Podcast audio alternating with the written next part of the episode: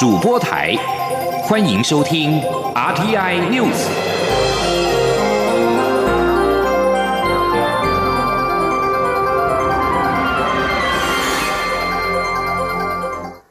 听众朋友您好，欢迎收听这节央广主播台提供给您的 RTI News，我是张顺祥。首先把新闻焦点关注到二零二零的总统大选，蔡英文总统到南投 YMCA 乐龄健康活力中心的圣诞市集参访。总统指出，长照服务在未来四年将会升级，不但预算增加，而且每个国中学区范围之内设置一间中照的日照中心，同时也在每个行政区设立平价的住宿型机构，提供需要者二十四小时在地服务。他希望下一阶段的长照服务的品质可以更好，照顾的时数可以更长。请央广记者欧阳梦平的采访报道。南投 YMCA 乐龄健康活力中心是长照 A 级旗舰店，提供日间托老、日间照顾、居家服务、到宅沐浴车、交通接送及送餐等各项服务。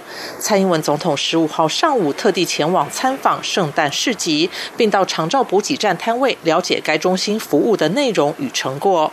蔡总统在致辞时，首先感谢 YMCA 长期在南投提供完整的社会照护服务，他也希望能有更多民间团体。加入，让台湾每个乡镇、邻里、社区的老人家或是需要照顾的人都可以在地养老，在地受到照顾。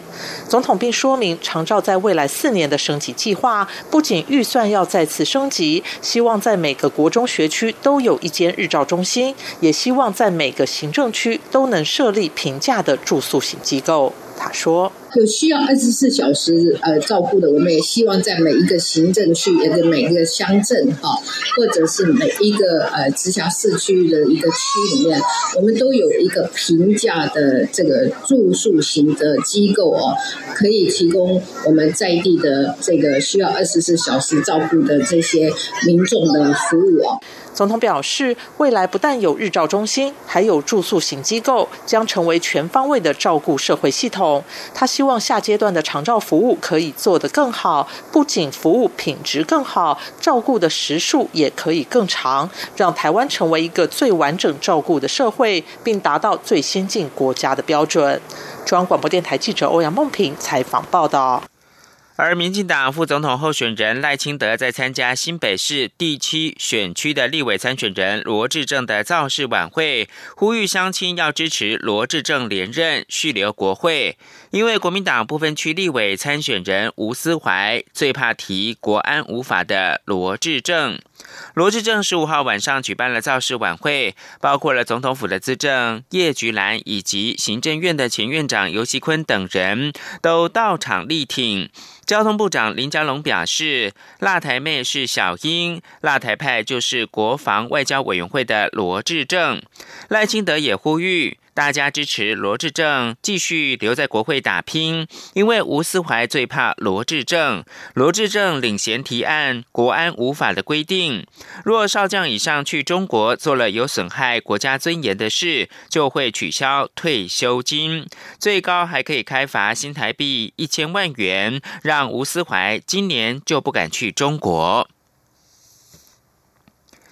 YouTuber 波特王日前跟总统蔡英文拍片，遭到中方打压。国民党总统候选人韩国瑜表示，他觉得这是不对的，并表示抗议，支持波特王。他认为，两岸之间的互动，大家和平交流交往，政治归政治，经济归经济。蔡总统日前跟 YouTuber 波特王合作拍片，两天影片就创下了高流量的点阅。波特网脸书十五号说，中国合作方要求不能够出现总统，同时微博一百多万的账号密码被擅改，如果不能够称元首为总统，这笔钱不赚也罢。韩国瑜十五号晚间跟高雄市的副市长李四川在脸书直播时表示。政治归政治，经济归经济。如果波特王因为采访蔡总统而使经济受到损失，他要呼吁大陆的厂商千万不要这样做。此外，韩国瑜十五号回访高雄，出席全国村里长挺韩大会。记者刘品希的报道。选战倒数二十七天，国民党总统候选人韩国瑜十五号回访高雄，上午到高雄大寮参加全国村里长挺韩大会，上千位来自全台各县市的村里长出席活动，力挺韩国瑜及国民党立委候选人。韩国瑜致辞时指出，台湾最大的官是总统，最小的是村里长，大家都只有一个目标，就是让人民过好日子。带有“长”字的职务具行政权，要行政负责。部长、乡镇长、里长就是要负全部的责任。如果带有“员”的立法委员、议员，就负责监督。政府分工非常清楚，但目前的制度对村里长非常不公平。韩国瑜进一步指出，许多村里长用自己的住处做服务处，找家人帮忙，每天骑机车到处跑。村里内的大小事，村里长都要帮忙，半夜有事也得出门。但不论村里民宿多少，业务费都是新台币四万五千元。他表示，光靠每个月四万五的业务费，很多村里长已经过不下去，所以有人不得不兼差。他表示，如果当选总统，一定会处理这件事，将针对全台七千七百六十位村里长进行民调。如果村里长认为要专职负全部责任，政府就考虑单一薪水，但不可以兼差。如果大部分的村里长希望允许兼差，就根据村里民的人口数调整业务费。他说：“我们调整业务费，如果大部分的全国村里长认为。”希望能够允许兼差，我们来调整业务费，用人头来算。五十个人、五百个人、五千个人、五万个人，业务费不一样。村里的人越多，我们业务费调的要越高，因为我们希望在我们人民之间，所有的村里长就像土地公，守护着这个村，保护这个里。服务我们所有的村里的里面。韩国瑜强调，村里长是全台湾民主最重要的基石。他呼吁村里长们再给国民党一次机会。过去国民党执政离开民意，无法苦民所苦，被选民赶下台。他保证自己选上后一定会认真做，让国民党走向改革的道路，大力培养下一代的年轻人。央广记者刘品熙的采访报道。中国崛起是国际政治的新课题，不过对于这个东方民族国家的女性来说，这可能是她们改头换面、卸下一身传统包袱的时候了。请听吴林康的专题报道。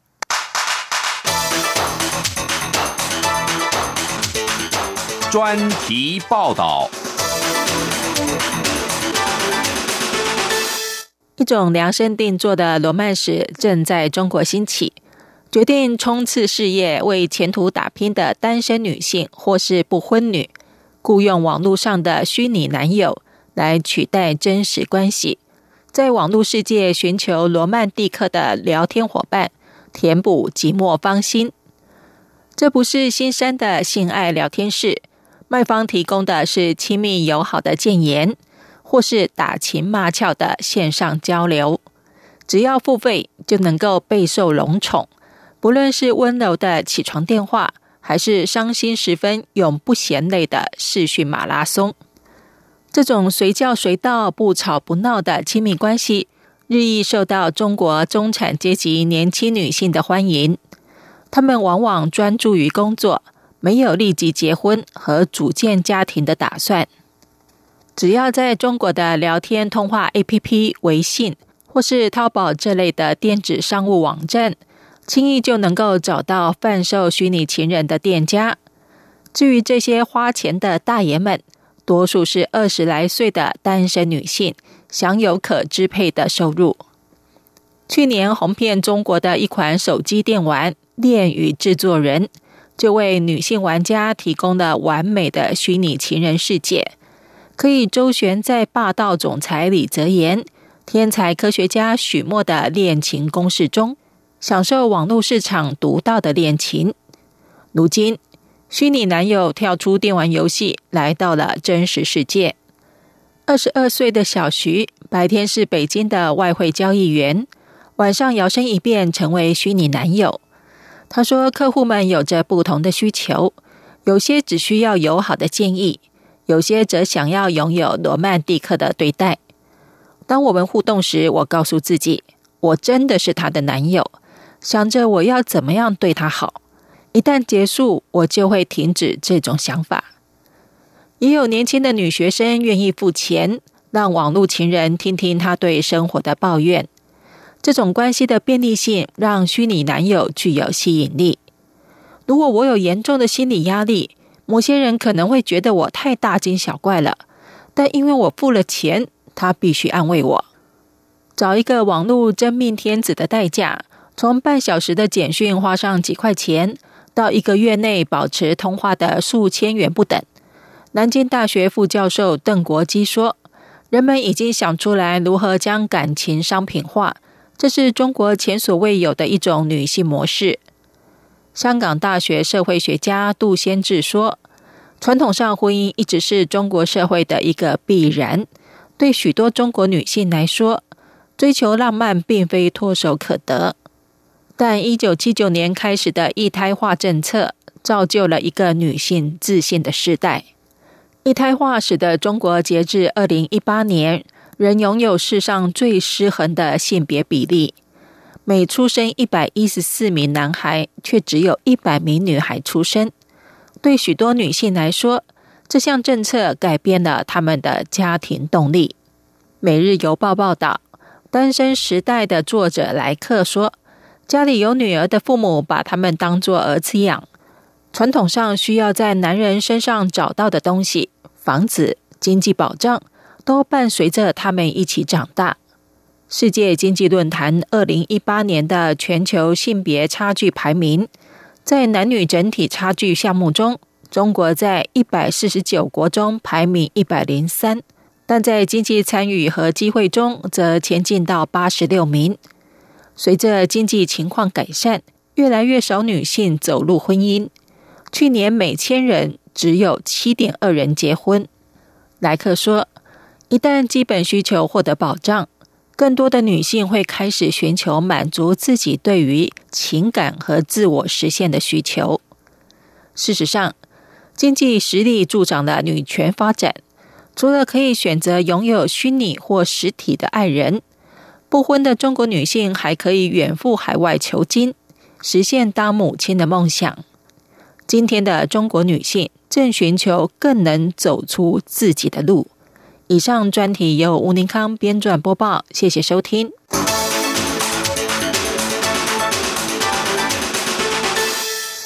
中国国家主席习近平传出将在出席澳门主权移交二十周年庆祝大会时，宣布引导澳门将经济重心转移到金融中心的政策。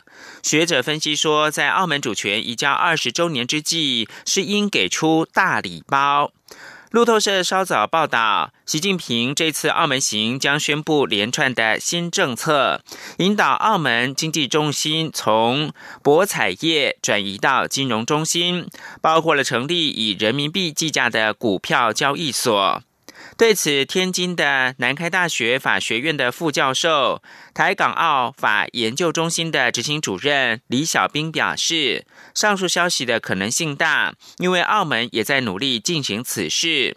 李小兵在接受中央社采访的时候表示，澳门的产业总体来说很单一，大陆中央政府一直在督促建议澳门要搞适度的经济多元。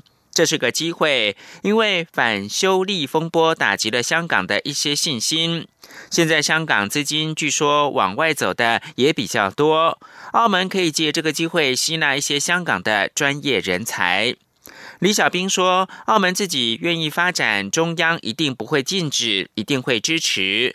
再说，澳门今年是主权移交二十年，应该给澳门一些大礼包。”新华社日前报道，习近平将于十八到二十号到澳门，除了出席澳门主权移交二十周年庆祝大会及澳门特别行政区第五届政府的就职典礼，也将会视察澳门。美国贸易代表莱特海泽十五号表示，尽管需要翻译以及修改协议的文本，但美中两国达成的第一阶段贸易协议已经总体完成，而且协议在未来两年内让美国出口到中国的货品增加近一倍。莱特海泽接受美国哥伦比亚广播公司政论节目，面对全国访问时说。协议文本会有一些修改，但协议确实是总体完成了。莱特海则指出，美中两国高级官员正式签署贸易协议的日期跟地点仍然是在商榷当中。他还说，如果这项协议准备就绪，到了第二年，美国出口到中国的货品会增加将近一倍，而且在未来两年内。中国每年采购美国农产品的金额预计将增加到四百到五百亿美元。二零一七年，美国向中国出口大概是两百四十亿美元的农产品。但是莱特海则强调，贸易协议的成功关键将取决于北京当局官员的决策。这里是中央广播电台。是阳光，翅膀打开了世界之窗；是阳光，翅膀环绕着地球飞翔。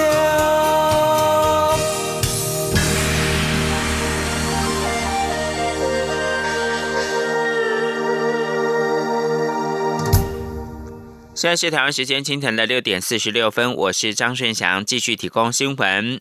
二零一九年台北马拉松在十五号清晨开跑，台北市长柯文哲表示，台北马拉松是台北市政府的重要体育活动，也是台北市的城市观光以及城市行销的重要代表性活动，预计在二零二二年取得金标签的赛事认证。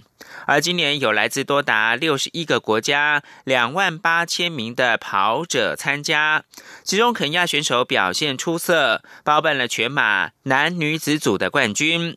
台湾选手则是由蒋介文跟朱莹莹分别在国内称王封后。记者陈国维报道。上午六点三十分一到，台北市长柯文哲等人在台北市政府前广场鸣枪。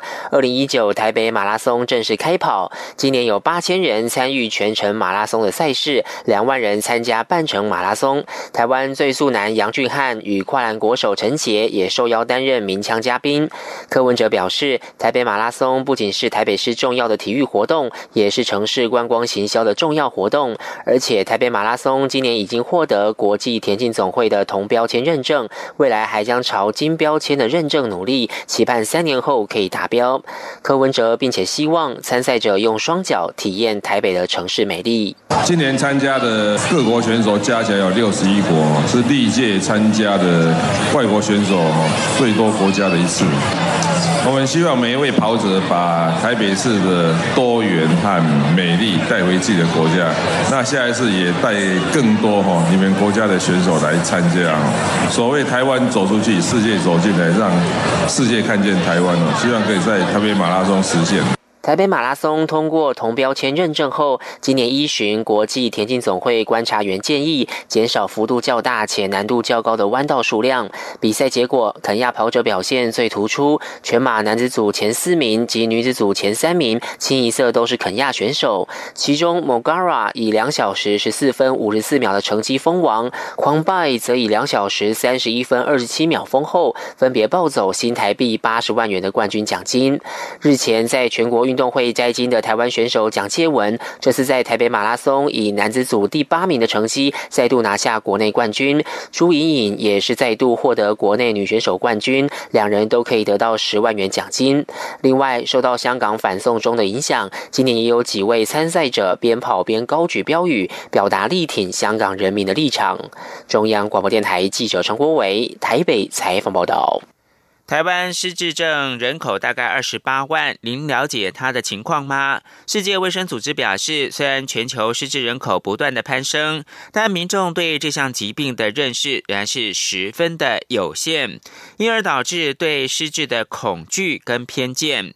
台湾社福团体从日本引入了失智症虚拟实境，也就是 VR 的体验计划，让台湾民众有机会透过科技能够换位思考，了解失智者内心的恐惧跟不安，提升整体的照顾品质。记者张婉如的专题报道。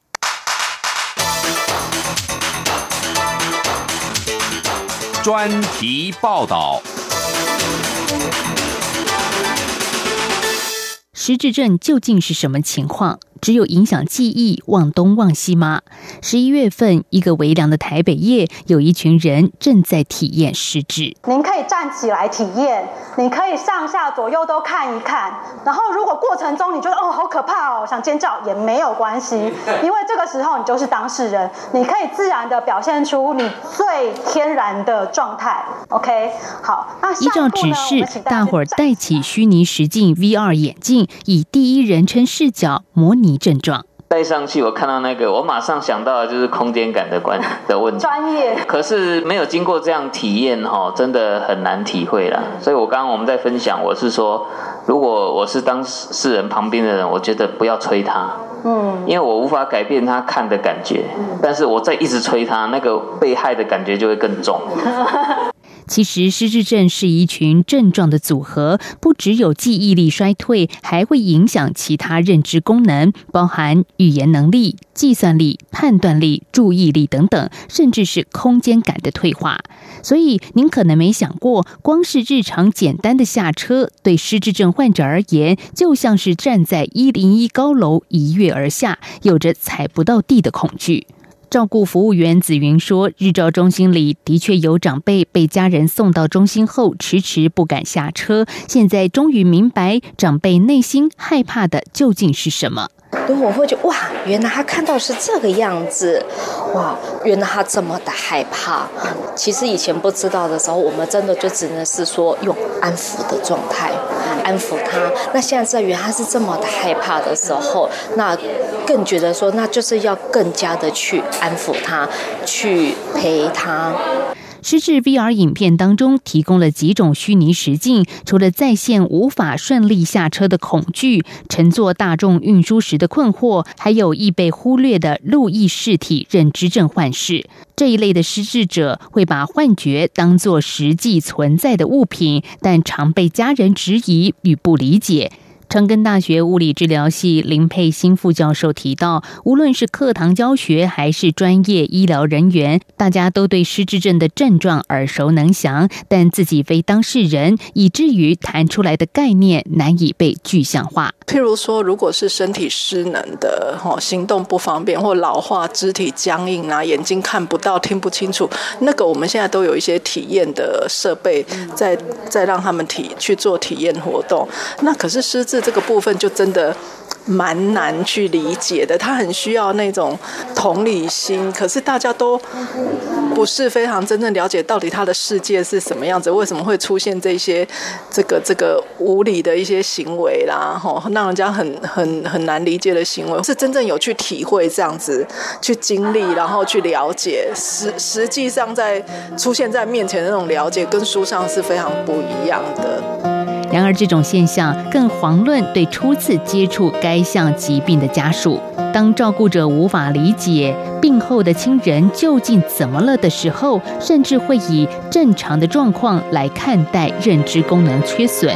虽然同理心以待常被耳提面命，但是无法感同身受之下，容易与患者产生冲突，照顾者也因此身心俱疲。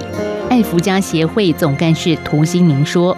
同理心跟理解其实是真的很难去透过课程，或者是嗯其他的方式有没有能够让他真的进入到我们的人心里面来？所以透过这个视觉的刺激了之后，我们可以有这个不一样的这个深化。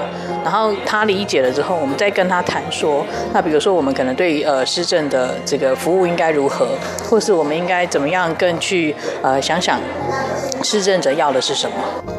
台湾爱福家协会与盘古银法联手引进了日本银木西株式会社所研发的 VR 技术，显示三百六十度的影像，让使用者如同身历其境。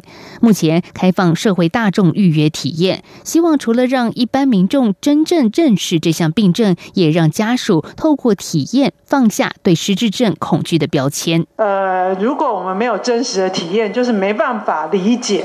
到底，然后对于家属来讲，会有无尽的恐慌，比当事人还严重，而且不知道怎么帮忙。即使我有再多的资源，啊，踏不出去。那新北市像我们第一个做失智一百问的那本书，送到我办公室的那个，我摆了一年，我就是不愿意打开，因为我觉得我不愿意承认它是真实的发生在我身上。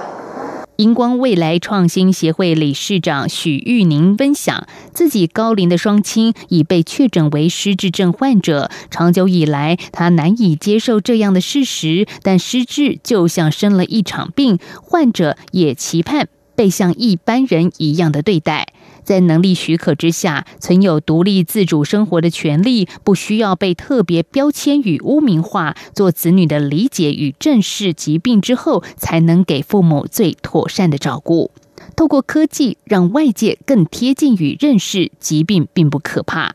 卫生福利部长照司祝建方司长表示，近期政府极力宣导失智症，同时减轻主要照顾者的负荷。而另一方面，需要努力的是让社会理解这项疾病，消灭隔阂。真的要去除掉，呃，不要再把它。呃，污名化，或者是甚至就是认为，只要有失智症者，就是呃那个场域里面就会鸡犬不宁，就是大家就没有办法和平相处。所以其实是这块，呃，后续其实是看可以怎么样来有效的推广。那重点真的就是没有什么不一样。好，大家要包容，要有差异的存在。那这个这样的一个疾病，其实也是可以共存的，就跟癌症病患也是跟癌症要共存一样的道理。卫福部统计，台湾目前已经有超过二十八万名失智症患者，预估二零六五年可能会有将近九十万的人失智。卫福部与台湾失智症协会设置了失智症关怀专线，已经超过十年，服务量逐年增加。其中，年轻失智症患者的咨询量也有上升的趋势，占今年一到十月份电话量的百分之八。再在显示，失智症的预防、延缓、照顾与认识刻不容缓。央广记者张婉如专题报道。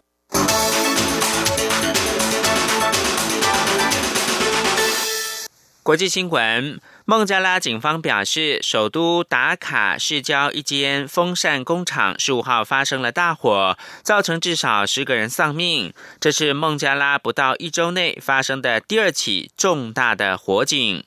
路透社报道，当地警方的官员伊斯兰表示，加吉波一间三层楼高的工厂遭大火吞噬，消防人员已经发现了十具的遗体。他提到，目前尚不清楚火灾发生时工厂内有多少的员工，也还不知道起火的原因。伊斯兰还说，消防人员耗费两个小时才控制住火势，而且仍在工厂内进行搜索。十五号的恶火是孟加拉过去一周内发生的第二起重大火警。达卡西南方城镇克拉尼甘吉一间非法的塑胶工厂，十一号也惨遭祝融，至少有十九个人死亡。最后提供给您的是马拉松式的联合国气候会议，十五号落幕了，成果是乏善可陈。与会国就对抗全球暖化的计划勉强取得了妥协，要求各国加强减少温室气体跟协助受气候变迁影响的贫困国家，但是搁置了重要的事项。联合国气候变化纲要公约第二十五次的缔约方会议主办国西班牙发表声明说。协议表达的迫切需求，以缩减目前排碳的放存量，以及巴黎气候协定所设定的目标间的差距。这项决定寻求将全球温度升幅控制在摄氏两度内。联合国秘书长古特瑞斯十五号表示，他对马德里举行的联合国气候会议成果感到失望。以上新闻由张顺祥编辑播报。